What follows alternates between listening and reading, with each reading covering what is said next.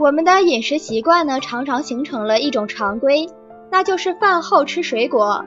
其实饭后吃水果呀，是一种饮食误区。这种习惯呢，实际上对健康不利，容易导致肥胖现象的发生。水果中的很多成分都是水溶性的，可以迅速通过胃进入小肠吸收。空腹时的吸收率呢，要远远高于吃饱后的吸收率。而且很多水果本身呢，容易被氧化。先吃水果可以缩短它在胃中停留的时间，降低了氧化腐败的程度，减少可能对身体造成的不利影响。所以说，大家最好呢在每顿饭前吃水果。个别属于脾胃虚寒体质，不适合饭前吃水果的人，可以将它呢加食在两顿饭之间，而不是在饭后立刻吃水果。